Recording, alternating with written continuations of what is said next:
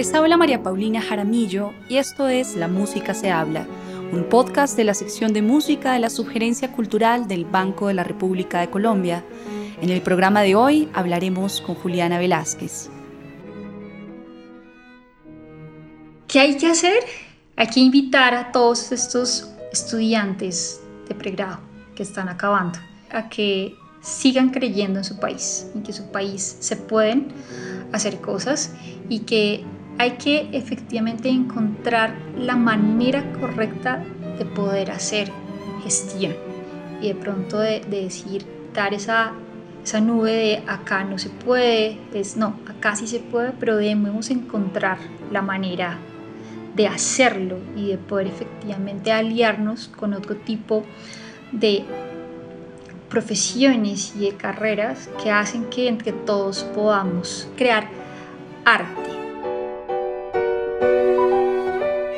Juliana Velázquez es maestra en música de la Universidad Javeriana y especialista en producción y gestión de espectáculos y festivales de la Universidad de Barcelona desde entonces ha dedicado su carrera a trabajar con prestigiosas instituciones culturales en Bogotá.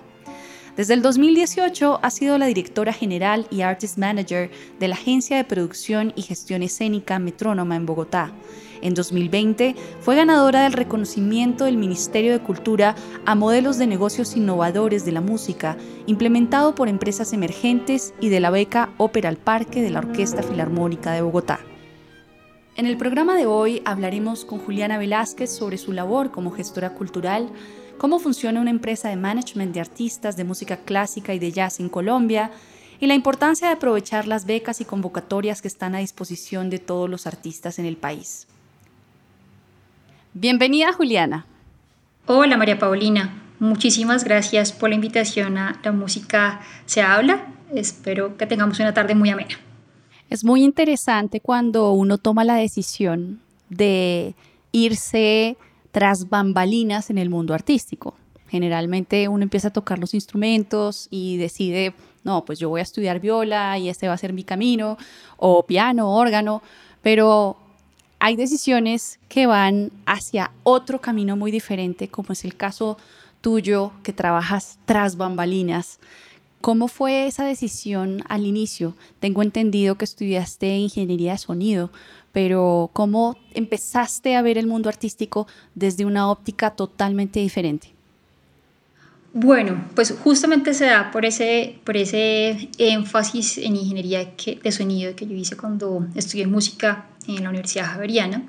Y me acuerdo que estudié ingeniería de sonido porque a mí me gustaba justamente el estar detrás de escenario, ¿no? Entonces, en esa época cuando yo estudié música, el énfasis en gestión cultural se había cerrado. Entonces, no, no tenía muy claro tampoco cuál era el énfasis. Ahora, después del tiempo, entiendo que si hubiera estado abierto a ese énfasis, ese hubiera sido el énfasis que me hubiera gustado hacer. Entonces vi como la cercanía a ese detrás de escenario en ingeniería de sonido. Eh, me gustaba mucho el sonido en vivo. Eh, entonces dije, bueno, por aquí es el, el, camino. Luego cuando acabé la universidad, digamos que buscando oportunidades laborales, empecé a trabajar en, en una agencia de publicidad y hacía postproducción de medios audiovisuales. Entonces hacía cuñas radiales, eh, música para documentales, ¿no? Entonces ahí fue el camino. Eh, ahí empezó como ese camino. Eh, sin embargo, eh, sentía que no me, no me llenaba como 110% el estar tantas horas dentro de un estudio. Eh, no estaba como totalmente contenta por lo que estaba haciendo, ¿no? aprendí un montón, aprendí a trabajar súper a presión, o sea, le agradezco muchísimo esos años porque fueron los que marcaron el ritmo de cómo tener un ritmo laboral. pero entonces justo eh, eh, por esa, esa pronto no conformidad, empecé a mirar qué más se podía estudiar relacionado al, estar, detrás de, escenario. Y empecé justamente a encontrar estas especializaciones, estas maestrías en producción y gestión de espectáculos, en gestión cultural. Y eh, allí justamente eh, buscando, investigando, yendo a estas ferias de, de, carreras y demás, eh, me aconsejaron que podía haber dos caminos. Uno era hacer, estudiar eh, producción y gestión de espectáculos con profesores que eran del medio o hacer gestión cultural con docentes especializados. Y yo mm, decidí hacer producción y gestión de espectáculos con personas que estaban involucradas en el medio y allí fue donde cambié eh, la línea y se me abrió muchísimo el panorama. Yo no estudié la especialización acá en Colombia, sino en España. Entonces eh, se me abrió el mundo no solamente a la música, sino al teatro, a la danza, a creaciones multidisciplinares, que era para mí como wow, o sea, de estar muy encerrada en un estudio, pasé a tener miles de posibilidades, ¿no? Y de ver que la música se podía aplicar no solamente en un espectáculo en vivo musical, valga como la redundancia, sino que podía estar en teatro, en danza, en otro tipo de, de espectáculos, ¿no? Y allí ya fue donde dije, ok, este es más mi camino hacia lo que es estar detrás eh, de escenario, ¿no? Y todo lo que involucraba.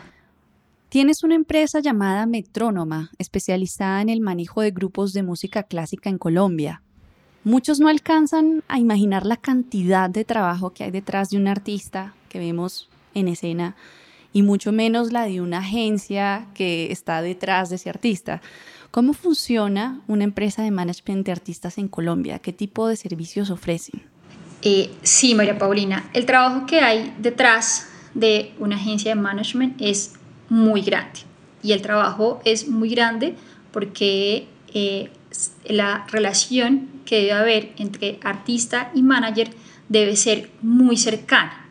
No solamente para conseguir nuevos contratos y para conseguir nuevos conciertos, sino porque debe haber una relación muy cercana en la parte personal. El manager debe entender siempre a su artista qué le está pasando, cómo va en su día a día, ¿sabes? Entonces, si uno no entiende a su artista, si no hay esa relación personal fuerte, entonces, digamos, puede uno conseguir tres, cuatro contratos y de pronto el artista está pasando por un momento difícil en su vida personal y te dice, de esos cuatro hacemos dos, ¿sabes? Y entonces perdimos dos oportunidades o perdimos dos relaciones personales eh, por hacer una cancelación. En cambio, si uno está muy pendiente y es muy cercano eh, a su artista, esta relación fluye, ¿no? Entonces, por eso es que hay un trabajo muy grande que no solamente es lo que les digo, conseguir nuevos contratos, conseguir nuevos conciertos, conseguir giras, hacer una gira, sino es tener muy claro qué es lo que el artista quiere y que esa relación personal sea eh, muy fuerte.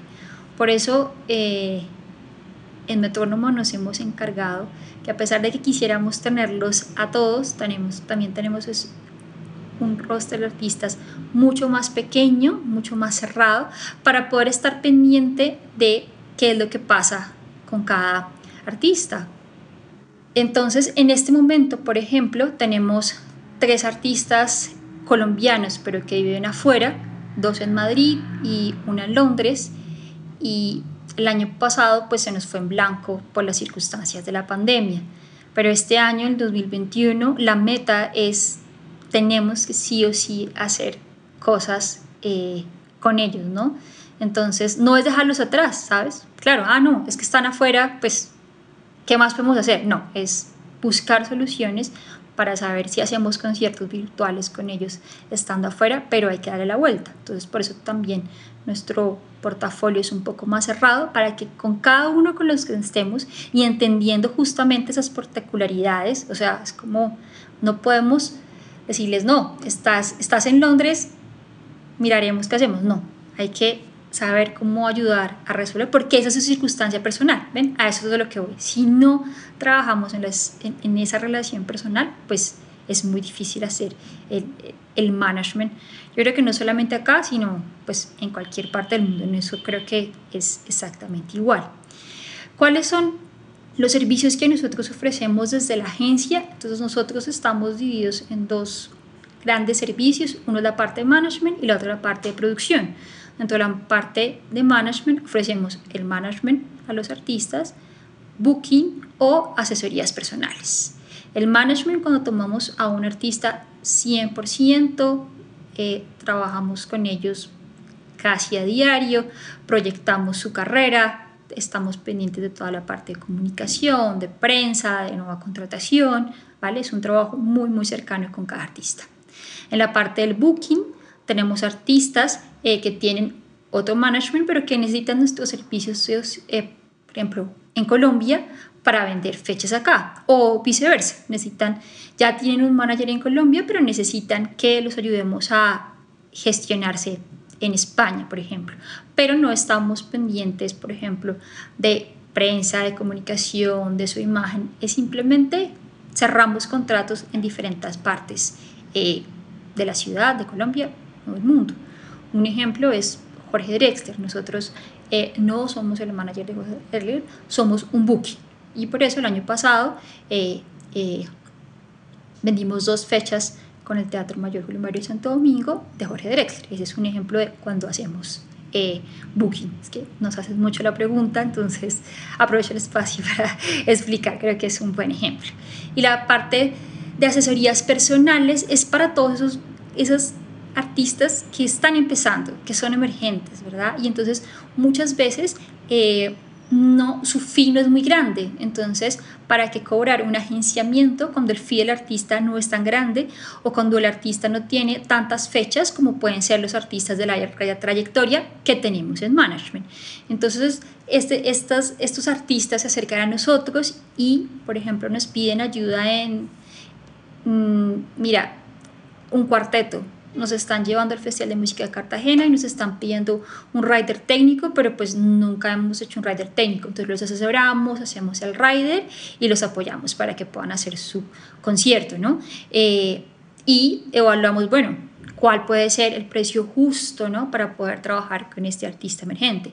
Hay muchos otros, por ejemplo, que tienen solamente dos contratos al año, su fee no es muy alto y llegan a nosotros y nos dicen, mira, es que yo no sé cobrar o me deben hace mucho tiempo, o yo quisiera, pues ya negocié esto, pero quisiera ver si es posible, a que nos ayuden a que por favor nos den hotel. Entonces entramos y apoyamos esa gestión. Ya puede ser que el artista haya negociado, pronto entramos a negociar otros que el artista quiera, ¿vale? Entonces esto no se hace bajo, bajo un fee de agenciamiento, sino bajo un fee de honorarios de, bueno, ¿cuánto crees? ¿Cuánto, cuánto, es, cuánto es tu proyecto para saber cuánto podemos eh, cobrar. Entonces, dentro, del, dentro de la gran parte de management tenemos esos tres subservicios, por decirlo así, de cómo manejamos a los artistas. Todo esto siempre bajo el mismo concepto de solo trabajamos con artistas clásicos, música vanguardia y jazz.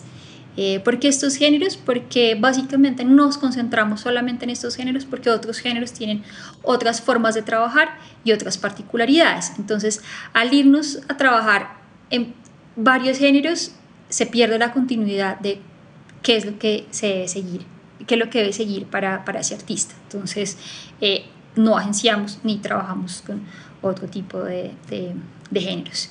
Y el segundo gran servicio es producción. Entonces, en esa producción lo que se hace es todos los tipos de producción, producción ejecutiva, artística, técnica y logística. Entonces, ¿por qué? Porque puede llegar, por ejemplo, eh, un festival música vanguardia que necesita nuestros servicios como productores ejecutivos y ahí tenemos al equipo para hacerlo. O lo que te contaba, puede llegar un, un cuarteto que necesita que amplifiquemos, entonces está la parte de producción técnica para ese, ese cuarteto en este caso, sin necesidad de que lo estemos agenciando. Llegan a nosotros a pedir estos tipo, este tipo de producción en específico. Trabajamos un poco más el día, en el día a día en el management, pero en la parte de producción también estamos eh, totalmente involucrados. Me llama mucho la, la atención lo que dices de las particularidades del el management en música popular a diferencia de el management de música clásica y de jazz. ¿Nos podrías hablar un poquito sobre esas diferencias y por qué entonces te ubicaste en este nicho en particular? Claro, em, justamente también porque eh, los músicos tradicionales, por ejemplo, tienen eh, una forma de hacer las cosas y también llevan muchos años haciendo las cosas de una forma, ¿sabes?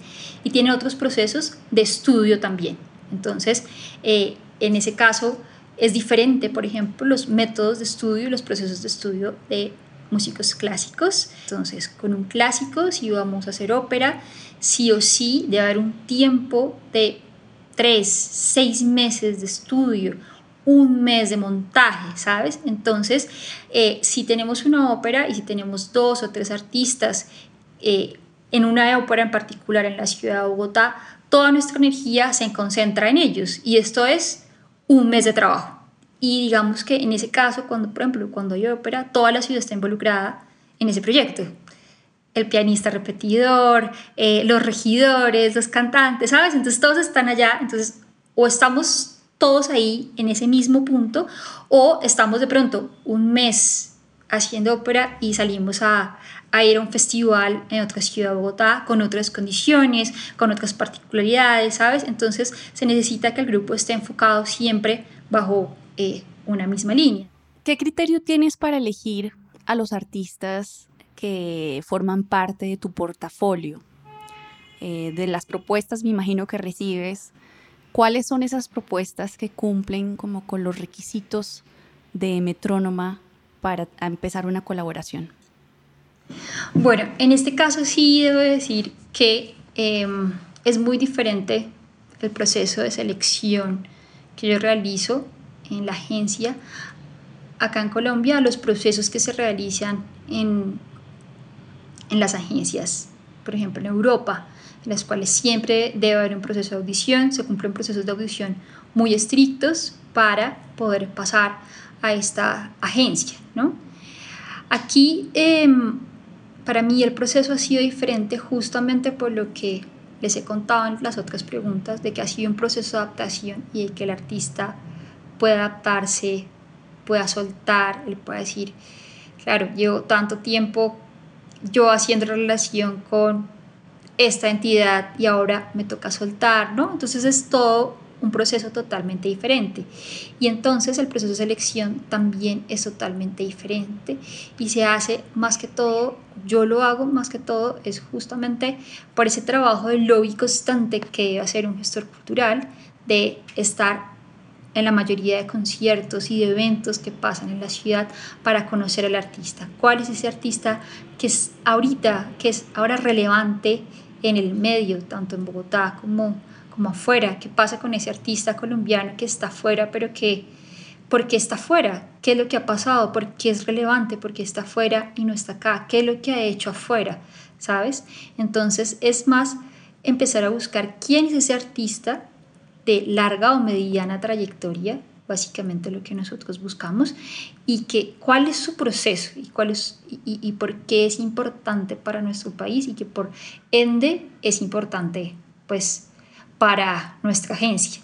Ya entonces ahí se da un voto de confianza a que su trabajo es un buen trabajo y que por ende nos sentimos agradecidos de representarlo y de que esté en nuestra agencia y de poder trabajar para él y, lo mismo, poder tener esa relación personal fuerte y por ende conseguirle más contratos, más, más cosas en, en, su carrera.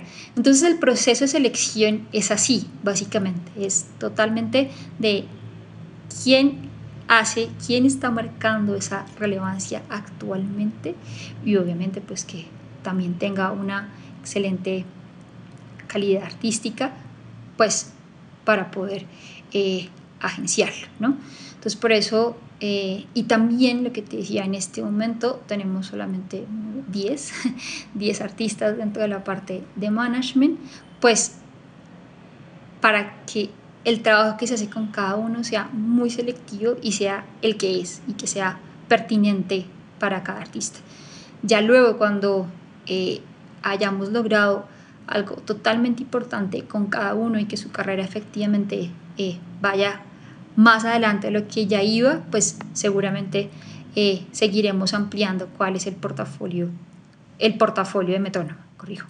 Entonces, eh, ese es el proceso eh, de selección, cosa que no pasa cuando hacemos este, asesorías, porque básicamente para eso están las asesorías de, de Metrónoma, de bienvenidos, queremos conocerte, queremos saber en qué podemos apoyarte y cómo darte eh, la mano. También muchas veces ese proceso eh, de selección es, es, puede llegar necesitamos, no sé, una soprano, hay que cubrirla y llegó y wow, fue sorprendente, pues bienvenida, ¿no? Porque eso también pasa. Hay muchos que están de pronto, no son tan evidentes, de pronto no han tenido tantas oportunidades de mostrar su trabajo, pero llega uno en particular y uno dice, wow, esta persona es increíble, hay que darle la mano y hay que trabajar, ¿no? Eso también nos pasa mucho, por eso digo, el trabajo de lobby constante es vital para poder hacer el trabajo de selección del portafolio de artistas de la agencia. No es extraño encontrar en un país como Colombia que gran parte del presupuesto dirigido a la cultura se vaya a otro tipo de música muy diferente al de la música clásica y el jazz. Eh, ¿Qué obstáculos has encontrado en Colombia en cuanto a la financiación de proyectos artísticos de música clásica y de jazz? Bueno, ahí yo sí debo de ser muy honesta y debo decir que eh, yo no me he encontrado con obstáculos durante estos tres años. Entonces, hasta el momento hemos sido ganadores de mm, tres becas, de, dos del distrito y otra de mi cultura. Entonces, creo que no sería correcto de yo dijera que, que, no, que hemos encontrado obstáculos eh, dentro del sector. Yo creo que para nuestro sector también lo que sucede es que justamente hay que darnos a conocer mucho más para poder llegar a ese tipo de recursos y ver que ese tipo de recursos sí son posibles. Me gusta poner ejemplos para ser un poco más clara. Cuando nosotros ganamos la beca de Classical Next para ir a, a Rotterdam, eh, los únicos que nos presentamos fuimos nosotros. Y había dos becas. Entonces ahí creo que no creo que el presupuesto, por ejemplo, sea destinado a otro sector, sino que ahí está, pero donde estamos buscándolo y aplicando, por ejemplo, a, a esa beca, ¿no? Lo mismo sucedió este año con la beca de Opera al Parque. Eh, había cuatro estímulos, eh, nos presentamos tres. Entonces, hay que buscarlos y hay que arriesgarse y hay que también generar la oportunidad. Eh, eh, son palabras de, del pianista justamente con el que trabajamos en, en, la ópera. Me parece bonito contar las palabras de él porque a él otro pianista le preguntó, él vive en Medellín, y le preguntó que, que cómo había hecho para, para, para, hacer la voz humana y que se había venido hasta acá y cómo estaba, o sea, estábamos en pandemia, no sé qué.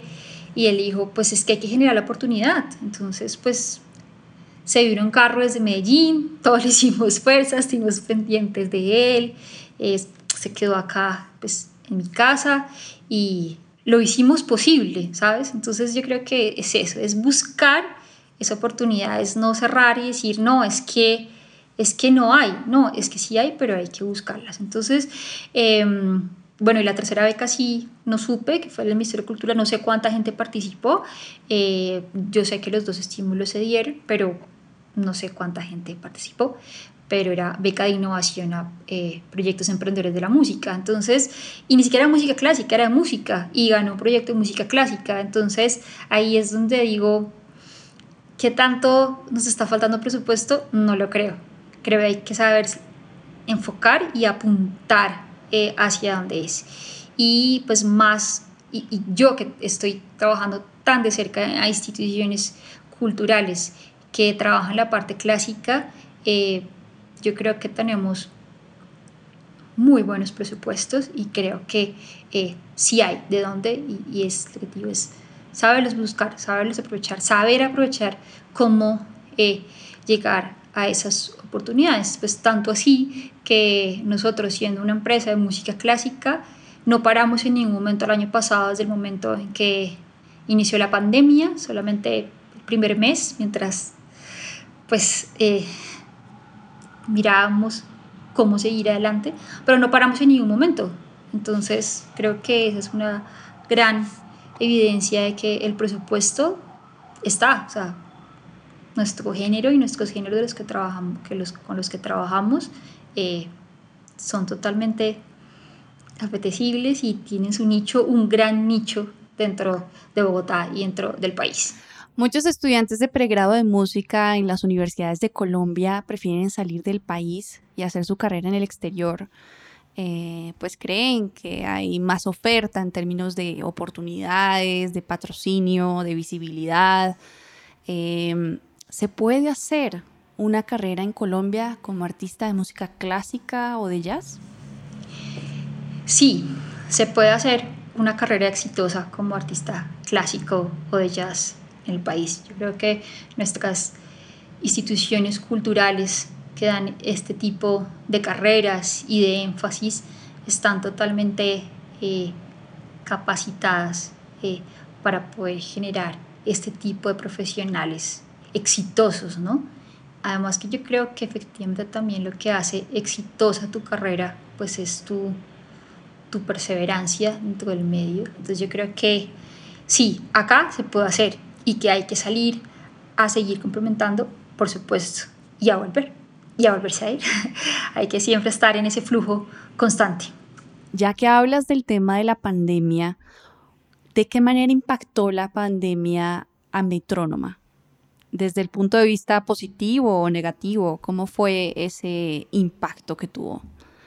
A pesar de que nos tomó por sorpresa, como creo que a la mayoría, siempre eh, los cambios y los procesos en los cuales uno tiene que parar y reestructurar eh, generan cambios positivos. Entonces durante el primer mes tuvimos que parar, reestructurar, eh, hacer lluvia de ideas, empezar a buscar becas empezar a unirse a otros equipos de trabajo, empezar a generar otro tipo de propuestas con nuestros artistas clásicos. Y eh, lo que te decía, nosotros paramos un mes simplemente por, por el hecho de, cantar lo que estaba pasando, de cancelar los contratos que estaban, de empezar a cobrar lo que de pronto estaba pendiente, ¿no? Eh, y luego solamente de ese mes se empezó a trabajar fuertemente empezaron a venir justamente esas propuestas, por eso te decía que no creía que la parte clásica no estuviera dentro de los presupuestos, porque nosotros empezamos a recibir propuestas de documentales, videos con drones, eh, videos con otras locaciones especiales. Eh, las becas proponían diferentes tipos eh, de, de, de, escenarios, de propuestas, de, sí, de, bueno, empiece ahora sí a crear cuál es, qué es lo innovador, qué es lo que usted puede hacer, ¿no? Cuando salió la beca Ópera al Parque fue lo mismo, por ejemplo. Ópera en pandemia era algo totalmente impensable, o sea, era como los procesos de ópera, los presupuestos de ópera, eh, era, eran cosas totalmente muy difíciles de ver. Si, si antes de pensar en todos estos proyectos nos hubieran dicho es que hay pandemia, seguramente pues de principio hemos dicho que no. Y en pandemia se dijo que sí. O sea, a ningún proceso se le dijo que no. A todos se les dijo sí, hay que hacerlo, ¿no? Entonces, este, hasta el final, hasta el 31 de diciembre estuvimos trabajando los procesos, por ejemplo, los conciertos de los que nos fueron cancelando y que esperemos unos días más, esperemos unos días más y aguante, y aguante y lo que les contaba, si no tenido una relación fuerte con esos artistas, pues se hubiera caído básicamente todo, porque había que darle paciencia al artista, o sea, como tranquilidad, perdón, esa es la palabra, tranquilidad de, hey, vamos a estar bien, esto se movió, pero lo vamos a hacer dentro de un mes, y luego volvía otra vez la cancelación, porque volvíamos otra vez a cuarentenas, entonces fue totalmente positivo, o sea, nos logramos acercar más aún a nuestros artistas, a arriesgarnos a efectivamente, bueno, si esto es una empresa de producción y si esto es una propuesta de management, hay que salir adelante y hay que proponerles, ¿no? Y, darles ese voto de confianza a los artistas de sí, nosotros creemos que se puede, vamos a hacerlo, vamos adelante, ¿no? Entonces, eh, no, lo único negativo, diría yo, para nosotros de la pandemia fue que terminamos súper agotados, súper rendidos, todos terminamos muy como, ya, necesitamos descansar, pero el resto, pues nos creó, nos llevó, yo creo que a nuestro, a nuestro límite, tanto a los que hacemos parte de Metronoma en la parte eh, administrativa, por decirlo así, como a nuestros artistas. Todos tuvimos que pensar al 110%, exigirnos al 110% y pues a nuestros artistas eh, igual, les decía, o sea, que un artista en tiempo de pandemia tenga que viajar 10 horas desde Medellín, pues para poder hacer ópera por primera vez, va, vamos hacia adelante. Que hay que decirle a Valeriano Lanchas que tiene que esperar dos, tres, cuatro meses para poder grabar y darle la, la tranquilidad de que todo va a estar bien, eh, es totalmente lo que les digo, positivo, no, no, genera nada negativo. No significa que queramos estar así por siempre y para siempre, esperamos que el 2021 vamos a ver a escenarios, vamos a ver al público, que es lo que también hace que a nuestros artistas sean felices. Entonces, esperamos que varíe un poco la situación para este año. Para terminar, Juliana, ¿qué futuro le ves eh, a Colombia en el ámbito de la gestión artística? ¿Qué crees que falta por hacer y qué debemos también dejar de hacer para construir cultura en el país? ¿Qué hay que hacer? Em, hay que invitar a todos estos estudiantes de pregrado que están acabando. No importa el género artístico, sean plásticos, sean músicos, sean chefs, no importa, pero invitarlos a, efectivamente a que sigan creyendo en su país, en que su país se pueden hacer cosas y que hay que efectivamente encontrar la manera correcta de poder hacer gestión y de pronto de, decir, de quitar esa, esa nube de acá no se puede, es no, acá sí se puede, pero debemos encontrar la manera de hacerlo y de poder efectivamente aliarnos con otro tipo de profesiones y de carreras que hacen que entre todos podamos crear arte. Bueno, muchísimas gracias Juliana por estar acá. Un placer tenerte con nosotros y te deseamos muchos éxitos. No, María Paulina, a ustedes de nuevo muchísimas gracias. Ya saben dónde nos pueden encontrar, en metronoma.co, en nuestra página web, en nuestras redes sociales. Eh, nada, ahí podrán conocer sobre nosotros, escribirnos y ahí les podemos contar muchas más cosas.